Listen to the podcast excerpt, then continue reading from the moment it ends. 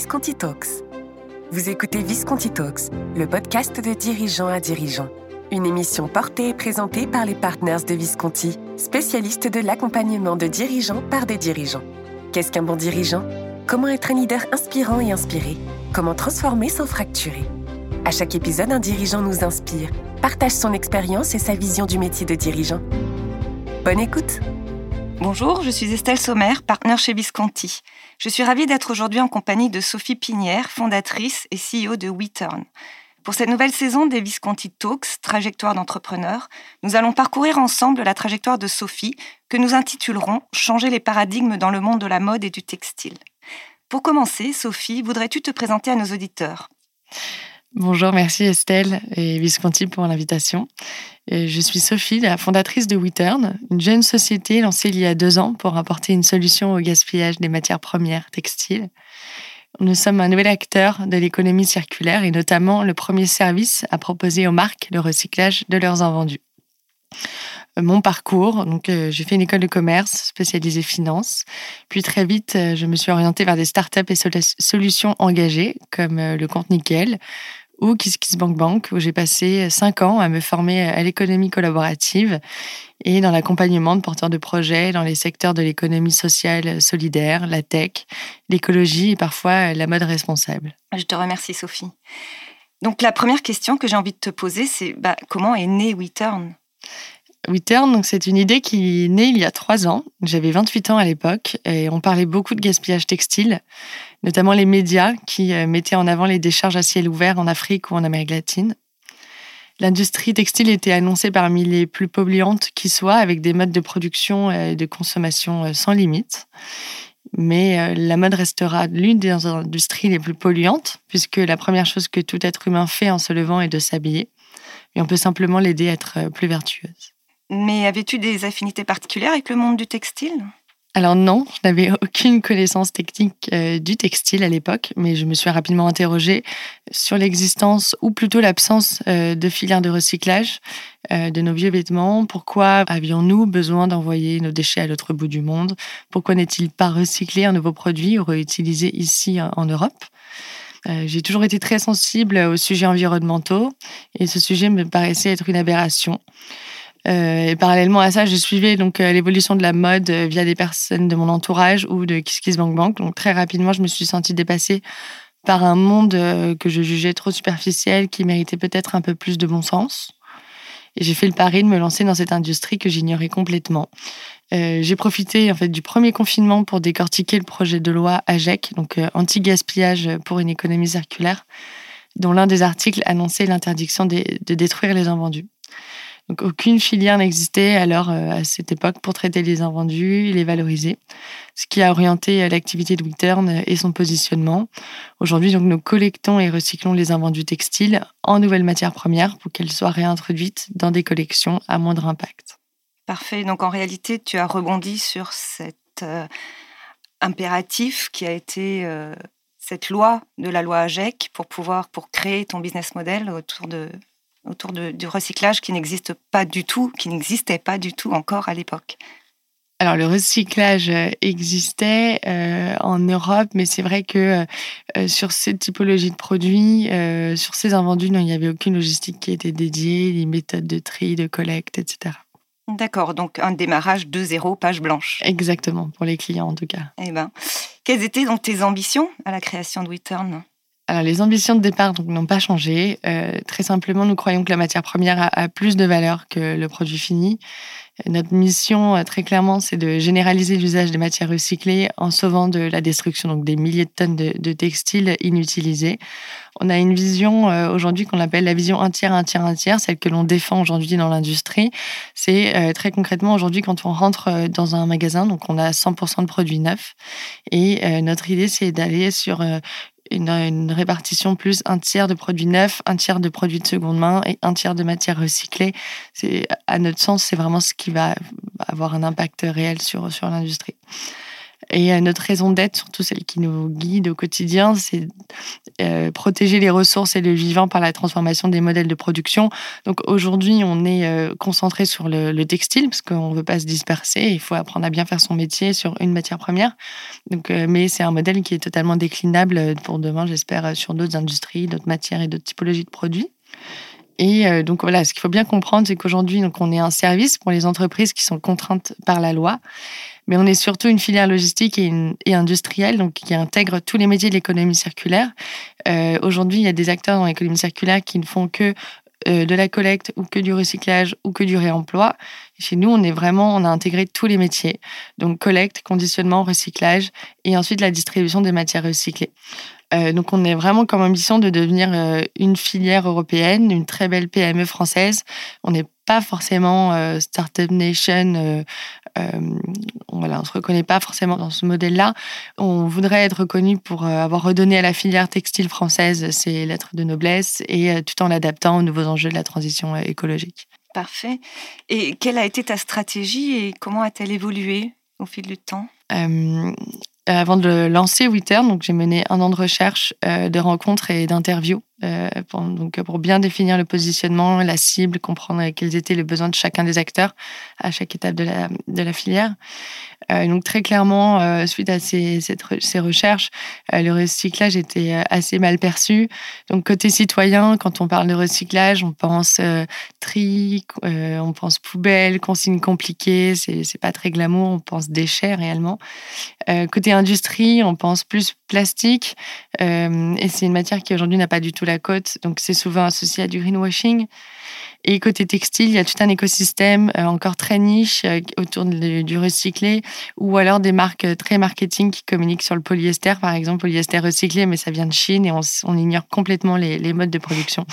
Donc le chantier été très important pour évangéliser et raconter le recyclage différemment, sous l'angle de la matière première, de sa durée de vie, de sa provenance, les étapes de transformation, et puis surtout l'impact qu'on pouvait en tirer. Donc la grande question, c'était mais comment rendre, le, rendre le, recyclage désirable et en faire un premier choix donc dans l'acte de consommation euh, final. Donc ça, c'est le premier point. Euh, et le deuxième, en parallèle, donc on a la chance en France d'avoir les maisons les acteurs les plus acteurs textiles les plus influents au monde, donc LVMH, euh, Kering, Hermès et Chanel. Donc ce sont des acteurs qui n'étaient pas convertis au recyclage à l'époque, mais qui, euh, pour autant, ils ont les meilleurs, enfin ils ont les stocks de matières les plus nobles, les plus qualitatives et donc les plus faciles à recycler. Et donc le sujet surtout de la propriété intellectuelle est central chez eux. Donc la loi AGEC anti-gaspillage est une vraie problématique. Ils ne soldent aucun de leurs produits, donc euh, euh, ils n'ont pas d'autre solution finalement que de contourner, enfin pas de contourner, mais de, de valoriser ces matières d'une autre manière que l'incinération et la valorisation énergétique. Donc finalement, donc, le choix a été de construire cette filière, de créer des process pour ces acteurs, et en imaginant ensuite qu'ils faciliteraient tout ce travail d'évangélisation autour du recyclage, puis nous permettant ensuite de descendre étape par étape à des acteurs un peu plus mainstream et de la grande distribution pour collecter plus de volume. Très bien stratégie bien réfléchie et construite. Et du coup, quels ont été les plus grands défis de WeTurn dans un premier temps et tes plus grands défis personnels?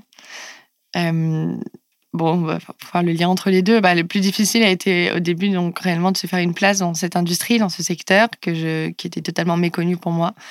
Euh, donc j'ai souvent eu au début la sensation de perdre en crédibilité parce que je posais des questions vraiment novices, euh, parfois naïves exprès, hein, euh, pour pousser un peu l'interlocuteur à me donner des réponses. Et surtout aussi, ce qui est très compliqué quand on se lance, c'est d'obtenir des rendez-vous avec les bons interlocuteurs, les décisionnaires, d'obtenir des réponses précises. il faut savoir que la mode, c'est un marché extrêmement confidentiel et fermé, donc ça n'a pas été forcément simple.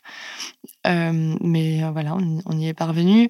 Et euh, surtout, il a aussi fallu s'entourer de personnes compétentes et recruter à chaque étape notre activité. Comme je le disais, on est sur tous les métiers d'économie circulaire, donc il faut qu'on ait une personne qui intervient à chaque étape. donc voilà, aujourd'hui, on est une filière complète, on a plusieurs métiers et on ne pouvait pas se lancer sans une équipe experte qui a du coup impliqué des, des coûts d'amorçage assez élevés. Effectivement, justement, en parlant de défis, euh, j'imagine effectivement, comme tu l'as, comme tu l'as abordé rapidement, j'imagine que ça n'a pas été facile de faire changer une industrie, peut-être un peu conservatrice. notamment en s'attaquant d'abord aux grands noms en particulier. Est-ce que tu peux un peu plus nous parler de ton expérience par rapport à ça et comment Wittern a su imposer sa vision dans ce monde-là? Déjà, je dois admettre que l'annonce euh, de notre collaboration avec LVMH a été un vrai tremplin. Euh, on a gagné en légitimité depuis. Euh, on a réussi à créer des process logistiques et opérationnels que nos clients ont intégrés pour conduire des, projets. nos clients actuels comprennent qu'ils investissent dans une filière qui est utile et qui sera, qui sera soutenue par les réglementations en vigueur. D'autres n'ont pas encore compris que la gestion du recyclage et même plus globalement que la transition écologique avait un coût. Mmh. Et à titre personnel, tes plus grands défis euh, humains, peut-être? Euh, bah, disons que bah, créer une entreprise à 28 ans avec une ambition aussi élevée, c'était une sorte de, de pari. Euh, pour y parvenir, j'ai surtout décidé de, de, ne jamais, de ne jamais me laisser impressionner. peu importe qui était mon, mon, interlocuteur, ne jamais céder face à une méthode qui nous éloigne de notre engagement ou du bon sens. Je rebondis sur ce que tu viens de dire. Est-ce que du coup, on peut dire que tu as eu à te battre pour défendre ta vision? Est-ce que tu pourrais nous donner peut-être un exemple? Oui, alors, euh, bon, en quelque sorte, oui, c'est un combat, mais on essaye de le mener avec beaucoup de calme, de résilience et de patience euh, chez WeTurn. On doit bien expliquer pourquoi on doit changer de méthode, comment on leur propose de les accompagner avec des résultats à la clé. Euh, certains très grands acteurs qui nous reprochaient au début d'être trop chers alors que ce n'était pas le cas ce moment-là, j'avais envie de répondre qu'on était toujours moins cher qu'une armée de consultants ou que des agences RP qui sollicitent euh, pour faire penser au public qu'ils s'engagent sans jamais être vraiment concret finalement. Euh, pour certains, j'ai fermé des discussions parce qu'on perdait beaucoup de temps. Euh, c'est très très long pour beaucoup de grosses boîtes et je sais que c'est risqué de procéder comme ça, mais on ne peut pas créer une nouvelle filière industrielle et logistique européenne à titre gracieux. Et donc, euh, parmi ces clients, enfin, parmi ces prospects, il y en a certains qui reviennent. Euh, voilà, comme si le temps avait fait son œuvre. Et, mais bon, voilà, rien n'est acquis pour, euh, pour autant. Donc, tu dirais que tu as déjà eu un impact positif sur la perception de, de l'activité de WeTurn Je pense, ouais, je pense. Peut-être en refusant certains, certains contrats qui ne convenaient pas à la vision de la société? Oui, alors on refuse jamais vraiment un contrat, mais c'est vrai que sur voilà, on, nous demande, de, voilà, on nous a parfois fait travailler gratuitement. Donc au début, comme on apprend, on est prêt à le faire parce que c'est, euh, voilà, c'est donnant donnant. Euh, on a besoin d'eux, on a besoin d'accéder à, à certaines infos, etc. Mais euh, non, disons que aujourd'hui, effectivement, on a on a dit les choses comme ils n'avaient pas l'habitude de l'entendre et on, voilà, on n'est pas euh, on n'est pas euh, prêt à, à tout accepter. Euh, disons si ça rentre pas dans notre cadre, si ça rentre pas dans notre dans notre vision et, et dans, dans, dans, notre mission surtout. donc on voilà, on, on dit les choses très clairement. Parfois, ils n'ont pas l'habitude de l'entendre comme ça de la part d'un fournisseur, mais finalement, je pense que ça fait tilt et au bout d'un moment, bah, on, a une relation du coup qui est extrêmement saine et d'égal à égal. Très bien. Et en termes de management, tu es donc une jeune entrepreneur. Dans c'est la première expérience d'entrepreneuriat, quels enseignements peux-tu en tirer jusque-là? Euh, bah, le management, effectivement, c'est recruter et manager, c'est vraiment délicat. Euh, il y a eu des mouvements donc dans l'équipe euh, ces deux premières années. Euh, je pense que c'est normal. rien n'est figé donc au lancement d'une activité. On doit s'assurer que chacun prenne un minimum de responsabilité et d'autonomie, parce que tout est à créer et les process à ce moment-là sont inexistants. Donc on va chercher des personnes avec des compétences bien spécifiques. On attendait une grande application, mais surtout aussi un tempérament un peu d'entrepreneur aussi, euh, à partir d'une page blanche et de zéro. Euh, mais surtout toujours avec beaucoup de résilience, on accepter qu'on puisse se tromper et revenir en arrière. Donc l'enjeu, c'est d'assurer que chacun soit aligné avec l'ambition de l'entreprise et ses objectifs, surtout qu'il n'y ait pas de décalage croissant dans les équipes. Voilà, donc, mais bon, il paraît que les trois premières années sont les plus compliquées euh, pour éprouver son modèle. On a fait des erreurs, on apprend et surtout on essaye de communiquer de manière très transparente, en interne comme euh, en externe.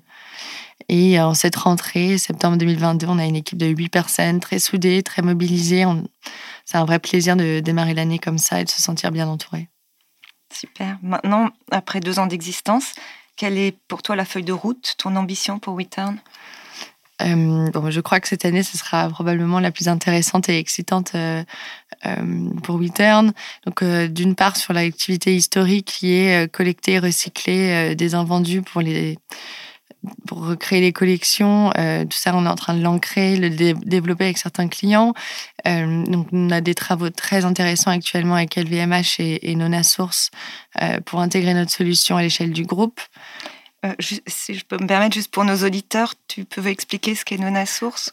Oui, bien sûr. Source, c'est une, sorte de marketplace qui a été créée donc, par LVMH donc, en interne, qui propose à toutes les maisons de de valoriser, de revendre à des créateurs leurs tissus dormants, mais qui sont non protégés par la propriété intellectuelle, donc qui sont des tissus unis, euh, non imprimés, non logotés, etc. Et donc il y a, donc ça c'est tout ce qui est non IP, donc euh, pas de propriété intellectuelle, et avec donc en complémentarité, euh, on intègre dans, dans, le dans la même réflexion pour récupérer, recycler, valoriser toutes ces matières, toutes ces matières reconnaissables et qui sont extrêmement protégées par le groupe. Donc voilà, donc on a ces, travaux, donc on a voilà, on a eu la chance de gagner le prix euh, le Innovation Award LVMH en développement durable. Donc euh, suite à ça, donc c'est vrai que les, travaux s'accélèrent et euh, on travaille pas que avec le groupe LVMH, on est totalement indépendant. Donc on a d'autres projets avec d'autres groupes de luxe, d'autres marques de l'industrie aussi bien euh, dans le recyclage que l'éco-conception euh, et le développement de collections. Donc en fait, il y a ce pôle collecte et recyclage et maintenant il y a le pôle éco-conception, donc développement de matière qui est très présent. Et on sort donc euh, cet automne une sorte de label. Donc, c'est pas vraiment un label, c'est ce qu'on appelle une marque ingrédient. Donc, c'est comme Gore-Tex. donc c'est vraiment la composition, comment dire, créer de la valeur sur un produit euh, via sa composition, sa technicité et le bénéfice consommateur qu'on peut tirer, enfin obtenir suite à la consommation d'un produit. Euh, donc typiquement, c'est une marque ingrédient, c'est un, logo qu'on va retrouver chez tous les chez nos clients qui utiliseront nos matières recyclées, qui sont euh, toujours euh, donc c'est une étiquette qu'on appelle anti greenwashing qui attestera l'utilisation de matières recyclées de qualité, 100% européenne, avec un moindre impact. Qu'on peut mesurer, notamment grâce à des partenariats avec des entreprises spécialisées dans l'analyse du cycle de vie, comme Fairly Made, qui vont analyser l'impact de chacun de nos produits pour ensuite permettre aux clients de, de communiquer euh, en transparence sur, euh, sur l'impact et sur euh, leurs produits, leurs matières premières. Parfait. Merci beaucoup, Sophie, pour ce partage et surtout bravo pour cette belle initiative et ce beau parcours jusque-là. pour conclure notre entretien, quels seraient les trois conseils que tu pourrais donner à ceux qui veulent se lancer dans un défi comme le tien, à savoir changer les paradigmes d'une industrie parfois un peu figée, quelle qu'elle soit d'ailleurs euh, bah, dans un premier temps, euh, je dirais qu'il faut montrer au client qu'on lui apporte une solution, euh, qu'on vient en aide et pas en critique, ni dans le jugement de, ce qu'il faisait avant. Par exemple, là, dans le cas de notre activité, détruire les invendus, par exemple. en second point, je dirais ne jamais se laisser impressionner, vraiment se positionner d'égal à égal. Oui, j'imagine que ce point en particulier a dû être un peu compliqué, notamment lorsqu'on a affaire à un monde qu'on ne connaît pas du tout, ce qui était ton cas. Oui, après, euh, je pense que je défends ma. Enfin, j'étais pleine de bonne volonté et de, curiosité, d'aider le client, de lui apporter une vraie solution et d'avoir construit quelque chose d'assez. Euh, enfin, peut-être pas, solide, mais. Euh, très concret. Donc voilà, à partir de ce moment-là, nous on a, je sais pas, j'appartiens à une génération, je pense, qui a vraiment vraiment envie de, de, de faire changer les choses et, euh, et d'être euh, force de proposition. Donc, euh, que ce soit un client A, B ou C devant moi, je, je, lui tiendrai le même discours. Et donc, voilà. Excellent. Et pour terminer, ton dernier conseil? Ben, Ne jamais cesser d'y croire, bien sûr. Donc, la, la résilience est clé quand on est entrepreneur. Et on apprend par ces, échecs. Ils nous font grandir. Il ne faut pas avoir peur de, voilà, de tester d'autres choses et de revenir et laisser les choses dormir et puis les reprendre quand elles sont plus euh, mûres ou en tout cas adaptées. Super, merci beaucoup Sophie. Euh, je vais, si tu es d'accord, juste résumer en trois points très rapides. Donc, tes trois conseils, c'est donc dans un premier temps mettre le client au centre de sa réflexion, maintenir le cap et ses ambitions, coûte que coûte, et enfin persévérer avoir une grosse culture du feedback, de l'apprentissage et de la remise en question. Exactement, c'est ça. Merci. merci à toi Estelle, c'est un plaisir, merci. Vous venez d'écouter Visconti Talks, le podcast pour comprendre et apprendre des autres dirigeants. Retrouvez-le en intégralité sur le site internet visconti.partners. Vous y retrouverez aussi l'ensemble des nouveautés de Visconti Partners. Nous vous donnons rendez-vous prochainement pour un nouvel épisode de Visconti Talks. Visconti Partners, Leaders Challenging Leaders.